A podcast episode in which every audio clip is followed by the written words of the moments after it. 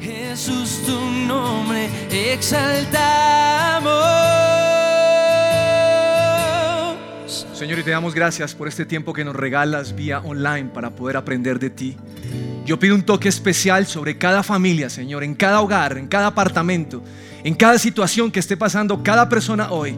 Te pido que tu gloria descienda con poder y como fue consagrado el templo de Salomón, Señor, que la nube de tu presencia esté en cada uno de los hogares y en sus familias, en el nombre de Jesús. Amén y amén. Es un placer estar con ustedes en esta hora para compartir la palabra de Dios y me correspondió hoy compartir con ustedes. Mi nombre es Carlos Olmos y será un placer acompañarlos durante este tiempo con, con este tema que creo que Dios me ha entregado.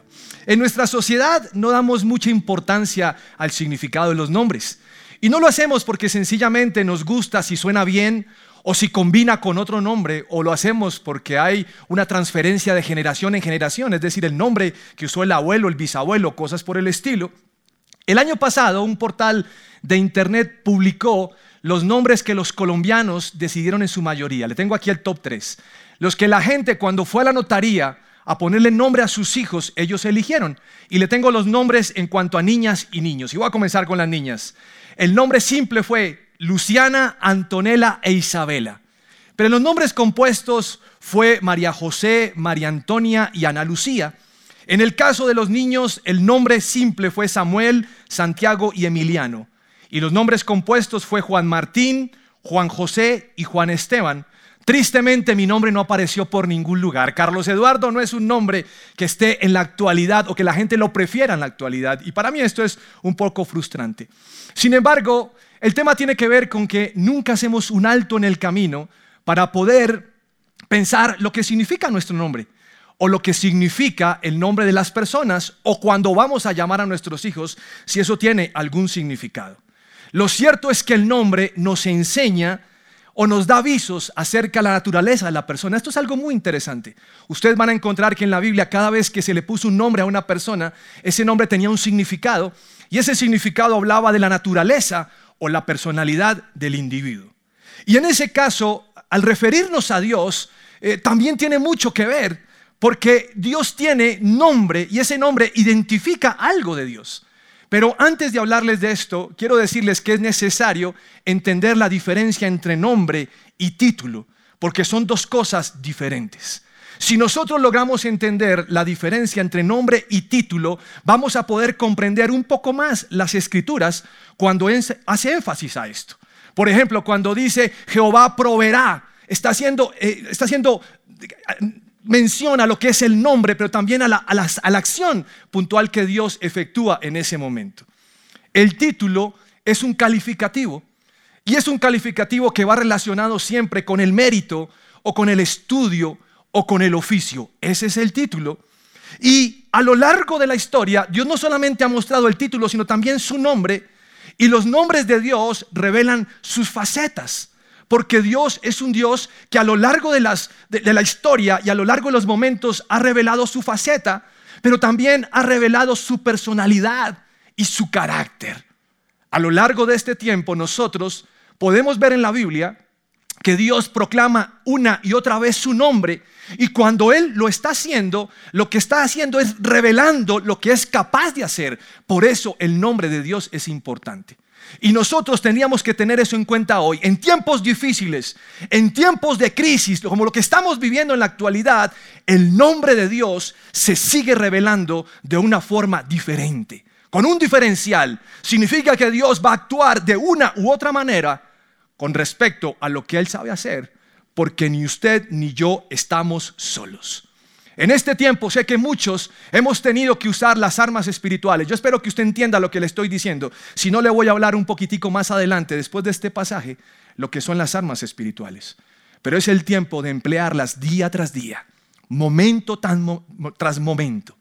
Y quiero referirme a 2 de Corintios, capítulo 10, versículos 3 al 5. Somos humanos, pero no luchamos como lo hacen los humanos usamos las armas poderosas de Dios, no las del mundo, para derribar las fortalezas del razonamiento humano y para destruir argumentos falsos. Destruimos todo obstáculo de arrogancia que impide que la gente conozca a Dios capturamos los pensamientos rebeldes y enseñamos a las personas a obedecer a Cristo. En este tiempo usted puede disfrutar las armas poderosas que Dios le ha dado. Hace, hace un tiempo hicimos con mi esposa un Instagram Live para hablar con las personas y preguntarles cómo estaba su relación familiar, su relación de pareja en la casa, porque este confinamiento para muchos ha sido muy complicado. Y a mí me sorprendió que muchos nos estuvieran diciendo, óigame, por favor dígame cómo orar en pareja, denos algunos consejos de cómo orar. Y la verdad es que las armas espirituales incluyen eso, incluyen la oración. Hace unos, hace unos días el pastor Andrés estaba predicando acerca de, de la oración y dijo, tenemos que orar como nunca. Y creo que en este tiempo hay sed porque Dios intervenga en la humanidad. Pero esta sed no puede ser momentánea, es decir, no puede ser hasta que nos levanten la cuarentena, no, tiene que ser un estilo de vida, de buscar a Dios, sea individual, en pareja o en familia. Esa es nuestra responsabilidad, es un arma espiritual. Pero también hay otra que es el ayuno. Seguramente algunos de ustedes tomaron la decisión en sus casas de ayunar. Y ayunar es abstenerse de comer generalmente, aunque hay otras cosas más. Y en ese tiempo de comida es tiempo para buscar a Dios, tiempo para leer su palabra, tiempo para, para permitir que Él nos hable. Ese es el tiempo de ayuno. Pero también otra arma espiritual es la alabanza y la adoración. Yo creo que en nuestras casas hemos inundado este tiempo de adorar y exaltar a Dios porque sabemos que cuando lo hacemos estamos declarando algo poderoso y su presencia se manifiesta en las alabanzas de su pueblo. Pero también otra arma espiritual tiene que ver con declarar la palabra de Dios. Nosotros declaramos la palabra de Dios, la confesamos, eso es profetizar. Decimos lo que es conforme a la palabra de Dios. Y en todo este proceso, alguien también me preguntaba acerca si hacer guerra espiritual. Y claro que hay que hacer guerra espiritual. Pero en la guerra espiritual no se nos puede olvidar que primero nos sometemos a Dios, declaramos nuestra posición y nos vestimos con la armadura espiritual que nos ha entregado para poder subsistir en los días difíciles. Los nombres de Dios nos llevan a entender su naturaleza y los hombres de Dios son un arma poderosa para levantar en este tiempo. Cuando ese nombre es compuesto, es una acción puntual que Dios ha hecho. Por eso ustedes van a encontrar diferentes nombres en la palabra de Dios. Por ejemplo, el Shaddai, que significa Él es todopoderoso. Ese es nuestro Dios lleno de poder. O van a encontrar Jehová Rafa, o depende de la traducción, Jehová Rofe, que significa Él es nuestro sanador. Ese es Dios, el que trae sanidad. Pero también el nombre de Dios me habla acerca de que Él es salvación, porque a Él no solamente le interesa sanar un cuerpo, le interesa salvar esa vida y esa familia. También dice la Biblia que Jesús anduvo haciendo el bien y liberando los oprimidos por el diablo. El nombre de Dios es nombre de liberación y el nombre de Dios también nos brinda protección. Es refugio, es fortaleza. Y el Salmo 91 dice que nos cubre con sus plumas. Él es nuestro escudo y Él es nuestra morada. A esta altura del partido usted tendría que cuando lee, cuando lee la Biblia, subrayar aquellos nombres de Dios para declararlos sobre su vida, sobre su familia y sobre nuestra nación y, y las demás naciones de la tierra. Le quiero contar una historia que seguramente usted la ha escuchado cantidad de veces, pero me sirve para lo que quiero ilustrar. El viejo Isaí envió a su hijo menor al campo de batalla. Allí estaban tres de sus hijos, los hijos mayores, y él envió a su hijo menor con el objetivo que les llevara comida, pero además que viera cómo estaban para que le trajera un reporte. Cuando este jovencito llegó al campo de batalla, se dio cuenta que uno de los soldados enemigos, un hombre fuerte, un hombre grotesco al hablar, un hombre de guerra, un hombre valiente, estaba retando al pueblo para que salieran a pelear. Mire, era tanto el estrés en ese momento que me imagino que algunos de los soldados del ejército tenían tapabocas porque la cosa estaba estresante. Ahora no habían decretado la cuarentena, pero había estrés en todo lugar.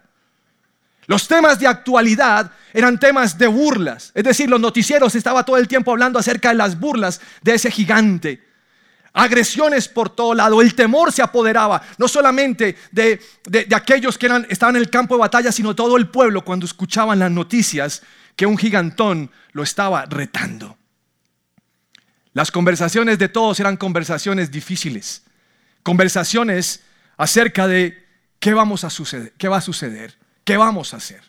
Humanamente hablando es imposible Es imposible, humanamente hablando, que hubiese una solución para Israel. No habría una solución para Israel. Y a mí esto me llama la atención, porque lo que escucho hoy en día en noticias es si habrá alguna solución para el mundo entero. El nombre de este muchacho contrastaba con la situación que estaban viviendo, porque su nombre significaba amante o amoroso. Nosotros lo conocemos como David. Cuando él escuchó que, que este guerrero estaba retando al pueblo de Dios, él le preguntó a los soldados que estaban cerca, ¿quién es ese filisteo pagano al que se le permite desafiar a los ejércitos del Dios viviente? Esta es una pregunta, para mí una pregunta demasiado interesante. ¿Quién se cree este para desafiar al ejército? Yo creo que sería una pregunta que nosotros tendríamos que hacernos hoy en día. Pero la verdad es que normalmente nos preguntamos es ¿por qué? Y no pensamos en que la situación puede estar desafiando a Dios mismo. A mí me gusta lo que hizo este jovencito, porque este jovencito no se puso a llorar, no se angustió, él, él no temió, él no se arrodilló ante la circunstancia, él no reclamó, él no dijo, voy donde mi papá con las peores noticias, él no, él, él no se entró en depresión, no permitió que la depresión fuera su mejor aliada, sino que lanza una frase, una frase con fuego. ¿Quién se cree?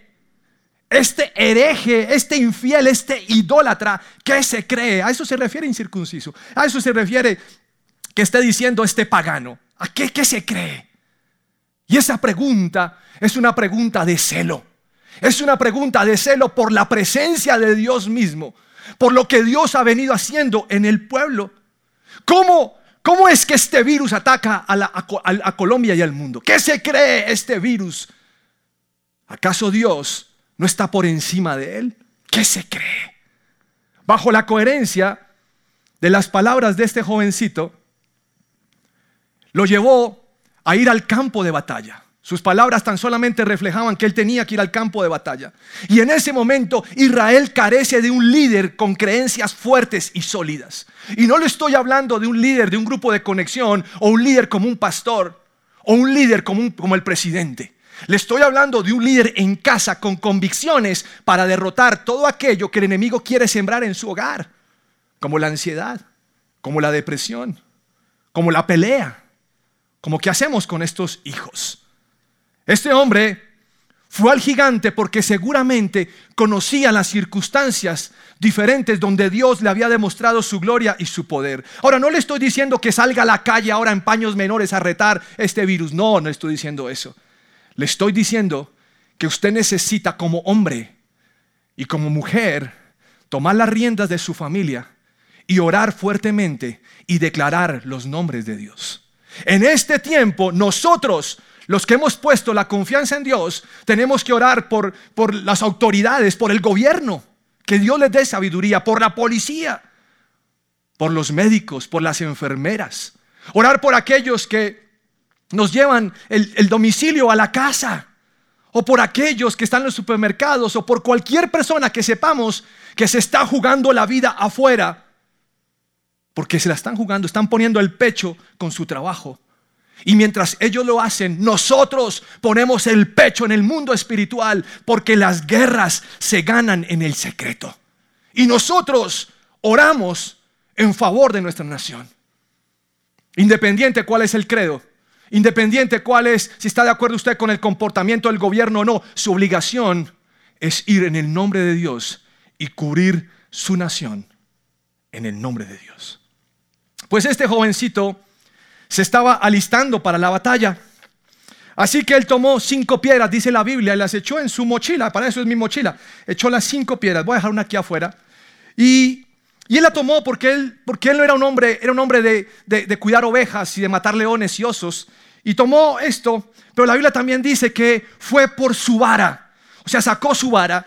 Y cuando él saca su vara, ahora, esta es mi vara, ¿no? En este tiempo, esta es mi arma asignada por mi esposa. Ella me dice, mire, eh, ya llevo no sé cuántos días de confinamiento y me dice, esta va a ser su vara, se encarga de esto. Ahora, esto puede servir para vehículo de transporte y huir, pero me ha tocado también hacer oficio. Así está David con su, con su vara. Y también dice la Biblia que de repente él sacó de la bolsa su onda. Y yo le pedí a producción que me sacara la onda y mire lo que me trajo. Esta gente de producción, este, esta gente es maravillosa. No es, no es esta onda, hombre, es la otra onda. La onda para poder tirar la piedra y para poder lanzarla. Así que este hombre va al campo de batalla. Y mire lo que dice la Biblia en Primera de Samuel, capítulo 17, versículo 41. Goliat caminaba hacia David con su escudero delante de él, mirando con desdén al muchacho de mejillas sonrosadas. ¿Soy acaso un perro? le rugió a David, para que vengas contra mí con un palo. Y maldijo a David en nombre de sus dioses. Ven aquí y les daré tu carne a las aves y a los animales salvajes, gritó Goliat.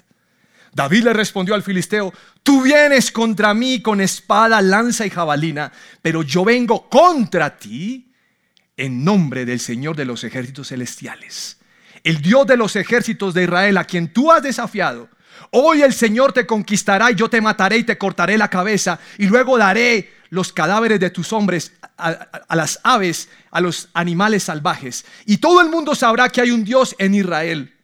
Todos los que están aquí reunidos sabrán que el Señor rescata a su pueblo, pero no con espada ni con lanza.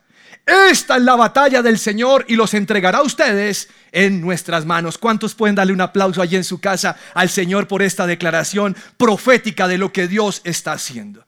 Hace un tiempo tuve la oportunidad de hablar con un pastor conocido que vino aquí a la iglesia al lugar de su presencia. Y, mientras los que estábamos hablando ahí, él hizo referencia a este pasaje y me encantó lo que dijo. Por eso quiero traerlo a colación.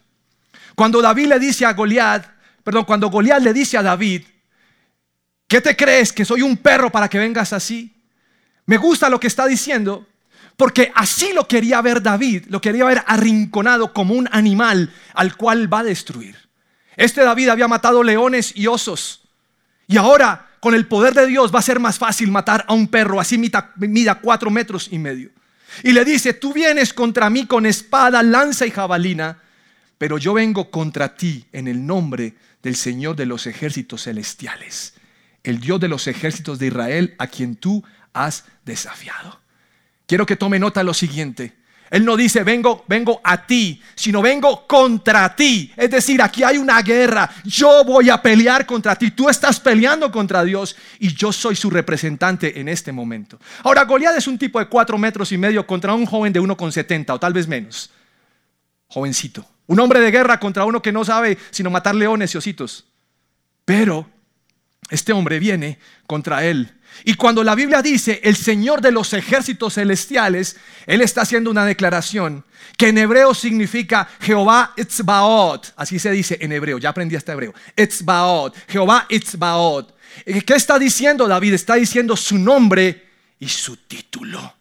El Señor de los dominios. El Señor sobre el universo, sobre lo material e inmaterial, sobre todo lo que hay. Ese término, el Señor de los ejércitos, está más de 280 veces en la Biblia y hace referencia al Dios de las batallas. Ese es Dios. Nuestro Dios es un Dios guerrero. Nuestro Dios es un Dios luchador. Nuestro Dios es un Dios invencible. Y usted y yo hacemos parte de su ejército, no por mérito, sino porque Él le plació llamarnos a ser parte de su ejército. Y quiero decirle algo más. Dios no conoce la palabra derrota. No la conoce. Porque su ejército disfruta de los triunfos del Señor. Toda la tierra está bajo el dominio de Dios. Con virus o sin virus, toda la tierra le pertenece. Jehová Itzbaot es poderoso. Y quiero que vea esto. David va en el nombre de él. Yo creo que frente a las circunstancias nosotros vamos en el nombre de nuestro Dios, frente al desempleo, frente a alguna deuda, frente a algún pecado, vamos en el nombre de Dios para corregirlo, en el nombre de nuestro Dios. A mí esto me parece grandioso el nombre que el Señor nos permite hablar. Miren, cuando Dios está con nosotros, una sola piedra es suficiente para derribar al gigante no utilizó las cinco. Tal vez la llevó por si acaso. Tal vez la llevó por si me fallan cuatro y tengo la quinta. Pero no fue necesaria usar las cinco piedras, sino solamente una. La primera que él tiró es la primera que mató a su enemigo. Así es el poder de nuestro Dios. La enfermedad no nos puede tocar y lo declaramos y lo creemos en el nombre de Jehová Itzbaot. Ahora, la confesión de David es una confesión tremenda. Y esta palabra quiero declararla sobre ustedes y quiero pedirle el favor que usted la apunte o, si usted tiene tiempo de estudiarlo en 1 Samuel 17, usted la va a declarar en su familia. Pero es una palabra para este tiempo. Todos los que están aquí reunidos sabrán que el Señor rescata a su pueblo. Dígalo conmigo. Todos los que están aquí reunidos, y mira a sus hijos, mira a su esposa, aún mira a la suegra, bendígala. Todos los que están aquí reunidos sabrán que el Señor rescata a su pueblo pero no con espada ni con lanza. Dígalo, pero no con espada ni con lanza. Esta es la batalla del Señor y los entregará a ustedes en nuestras manos. Así es. Así es, el coronavirus no te puede tocar, no lo puede hacer. Y aunque vengan tiempos difíciles, esta es la batalla del Señor y los entregaré a ustedes en nuestras manos, nos entregará. Mire, ir en su nombre es sinónimo de ir en alguien que tiene toda la autoridad. Ir en su nombre es saber que Dios va a respaldar lo que estamos diciendo. Ir en su nombre significa que representamos a Dios. Usted y yo somos los representantes de Dios. Cuando usted va a orar y usted va en el nombre de Jesús, los demonios tiemblan porque usted está allí orando en el nombre de Dios. Y Dios es conocido. Me sorprende que lo conocen más las huestes de maldad que, que el propio mundo, pero Dios es conocido. Hay otro pasaje en la Biblia que me gusta muchísimo cuando, cuando Dios está hablando con Moisés. Bueno, realmente me encanta todas sus conversaciones, pero hay una en especial en Éxodo capítulo 3. Cuando Dios le habla a Moisés, le dice lo siguiente, le dice, le da una instrucción y Moisés le responde. Éxodo capítulo 3, versículo 13. Pero Moisés volvió a protestar si voy a los israelitas y les digo, el Dios de sus antepasados me ha enviado a ustedes, ellos me preguntarán, ¿y cuál es el nombre de ese Dios? Entonces, ¿qué les responderé? Dios le contestó a Moisés, yo soy el que soy. Dile esto al pueblo de Israel, yo soy, me ha enviado a ustedes. Y, a mí esto me parece fascinante. Yo sé que muchos van a decir, oiga, pero, pero no encuentro cuál es la verdadera historia o lo mejor de este pasaje. Pues todo. Porque Dios le está diciendo, ve en mi nombre. Y diles, yo soy el que soy. Diles que yo soy, te envía. Y cuando Dios envía, Dios hace algo y es que Dios va a respaldar, sino para qué lo envió. Dios respaldó a, Moisés delante de Egipto. Y no solamente delante de Egipto, sino el mundo entero comenzó a escuchar de su gloria y su poder, porque es cuando viene el tiempo de las plagas. Yo creo que eso que hizo Dios pasó por encima de todo conocimiento y toda expectativa en la vida de Moisés. Yo soy la declaración de su nombre. ¿Sabían ustedes que ese término yo soy, bajo el término de divinidad, como es Dios, fue utilizado por Jesús? Muchas veces lo utilizó, pero quiero hacer referencia de una parte. Cuando Jesús fue arrestado, llegan con, antorchas y, y con palos y armas, espadas a llevárselo. Y entonces Jesús pregunta, ¿a quién buscan? Y ellos respondieron, a Jesús de Nazaret.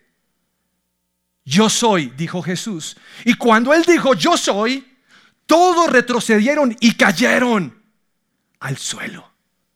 Y muchas veces he pensado, ¿por qué cayeron? Si solamente dijo, yo soy. Como tal vez usted diría, yo soy Carlos, yo soy María, yo soy Guadalupe. Lo que está diciendo Jesús en este momento es, yo soy. Es decir, yo soy el que soy, yo soy Dios. Y su nombre hizo que la gente cayera al suelo. Quiero decirle que eso pasa con las huestes de maldad, con los demonios y las situaciones. Cuando usted declara el nombre de Dios, todo tiende a caer porque el nombre de Dios es poderoso. Jehová Itzbaot, el Dios de los ejércitos celestiales.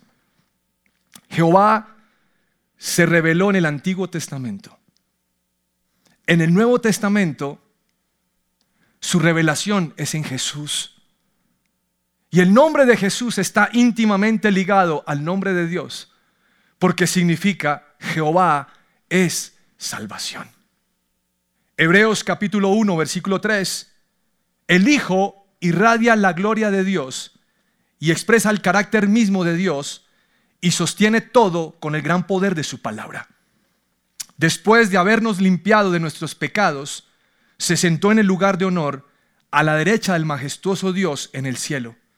Esto demuestra que el Hijo es muy superior a los ángeles, así como el nombre que Dios le dio es superior al nombre de ellos. Es el nombre de Jesús.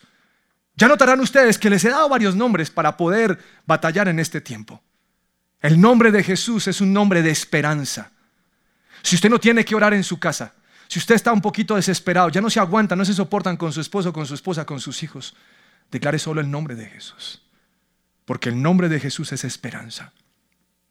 Pero en el nombre de Jesús, los demonios se postran, temen, tiemblan y huyen.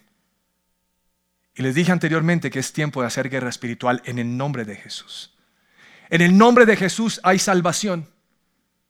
Me invitaron a orar hace unos días con unos muchachos en una, una aplicación y querían que les compartiera algo pequeño de la palabra de Dios y quiero orar por ellos.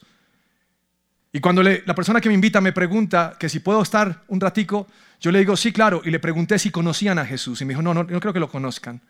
Lo primero que quise hacer en ese momento es hablar con ellos, darles ánimo, pero antes de orar por su necesidad de sanidad física, yo quería hablarles de salvación, porque Jesús es salvación. Y después de eso también recordé que Jesús es sanidad, por eso también hablé por sanidad. El nombre de Jesús es perdón de pecados, el nombre de Jesús es de milagros, el nombre de Jesús es de darnos lo que pedimos, es poder, es vida, y el nombre de Jesús trae gratitud. No en vano la Biblia dice lo siguiente en Juan capítulo 14, versículo 13. Pueden pedir cualquier cosa en mi nombre y yo la haré para que el Hijo le dé gloria al Padre. Es cierto, pídanme cualquier cosa en mi nombre y yo la haré. Ahora, después vamos a hablar de este versículo para que no lo van a malinterpretar, pero está diciendo que yo puedo pedir en el nombre de Dios. Y quiero finalizar con lo siguiente. Cuando Moisés enfrentó al faraón y David a Goliat, los dos, los dos fueron en el nombre de Dios.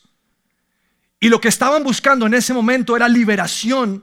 Y la liberación vino cuando lo declararon. Liberación para ellos en primera instancia, liberación para sus familias, pero también para la nación.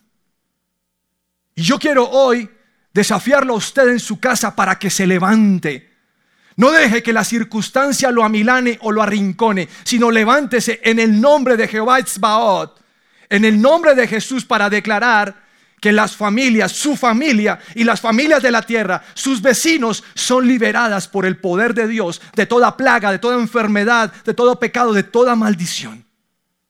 Quiero que sepan que Dios tiene el control. Nunca ha perdido el control. Y Él es Jehová Sabaoth, el Dios de los ejércitos, quien pelea por su pueblo. Póngase de pie, por favor, allí mientras está en su casa y acompáñeme con una oración donde quiero que la predicación mm, llegue más al corazón y podamos declararla, podamos experimentarla o vivirla. Señor, estamos con una nueva idea tuya en casas reunidos para proclamar tu nombre en cada hogar. Yo sé que algunos de pronto sienten que están hacinados, pero estar en casa ha sido una nueva estrategia tuya para permitirnos pasar tiempo entre esposo y esposa, entre hijos y papás, papás e hijos, o un tiempo para estar solos, porque hay gente que está sola, pero realmente no están solos porque tú estás allí.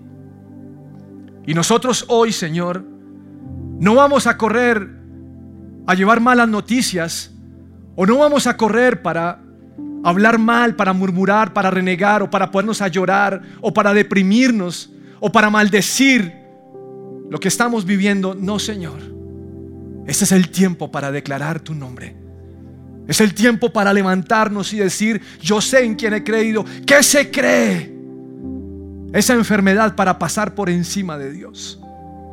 Y es el celo que arde en nosotros. Yo te ruego que hoy, Señor, traigas liberación a las familias que se conectan por internet. Aquel que va a escuchar este mensaje después, cuando alguien le pase el link para escucharlo. Trae liberación para Italia, para España, para la China, para Sudamérica, Centroamérica, el, el, norte, para todo el mundo, Señor. Hoy declaramos que Jehová, el Jehová de los ejércitos, es el triunfador. Tú no pierdes, Señor. Hoy declaramos que Jehová es el sanador. Si hay alguien, Señor, en este momento escuchando esta predicación y está enfermo, yo quiero declarar que Jehová Rafa, Jehová sana. Quiero declarar que tu nombre es sobre todo nombre. Y quiero declarar que el nombre de Jesús es salvación para todo aquel que se acoge a Él. Usa esta circunstancia, Señor, para hacer famoso tu nombre. Pero hoy nos levantamos como pueblo en el nombre de Jesús de Nazaret y vamos contra esta plaga, contra esta epidemia y declaramos que mayor es el que está en mí que el que está en el mundo. Declaramos que tú eres Dios fuerte y poderoso, grande, que amilanas a los gigantes, que destruyes fortalezas. Los cielos y la tierra te pertenecen. Tú eres Jehová Esbaot por encima de todo. Y yo creo que lo que estás haciendo es grande y poderoso. Señor, hoy vas a hacer que tu pueblo disfrute de la batalla, pero también que disfrute de la victoria. Gracias, Señor. Viviré, no moriré por el poder de su nombre. Declaro hoy soy libre en ti, solo en Jesús. Vamos, levante sus manos allí donde está, no se quede quieto. Se va a declararlo. Viviré, no moriré por el poder de su nombre que vive en mí. Soy libre al fin, solo en Jesús. Viviré, no moriré por el poder de su nombre que vive en mí. Soy libre al fin, solo en Jesús. Solo en Jesús. Solo en Jesús. Pues tú vives en mí, yo libre soy en ti. Solo en Jesús. Tú peleas por nosotros.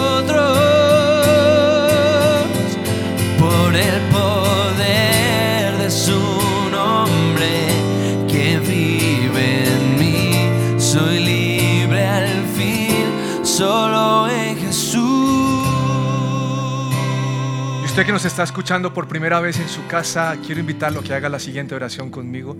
Es una oración para invitar a Jesús al corazón y usted va a declarar después de mí, Señor Jesús, tengo necesidad. No puedo comprender tantas cosas que suceden, pero te necesito. Y te invito a mi corazón, quiero que seas mi Señor, mi Salvador, y quiero aprender de ti y caminar junto a ti y vivir por ti. Quiero que seas mi papá, mi amigo y mi todo. Escribe mi, libro, mi nombre en el libro de la vida eterna. En el nombre de Jesús. Amén y amén. Y para usted que no podemos recibir ahora por esta circunstancia, por favor prométanos que usted va a venir. Tan pronto levanten estas medidas, usted va a ir a la iglesia. Aquí lo vamos a recibir con los brazos abiertos porque ya en esa época podemos abrazar. Pero además de esto, lo que queremos hacer es tomar, eh, tomar sus datos, ubicarlo en, en, en, un grupo de conexión si es posible y que nos acompañe y usted empiece a disfrutar las bendiciones que Dios le da. Vamos, no se van a sentar ustedes en su casa porque vamos a acabar saltando y brincando si es posible. ¿Listo, Juancho? ¿Lo vamos a hacer o no? Lo podemos hacer. Hagámosle pues.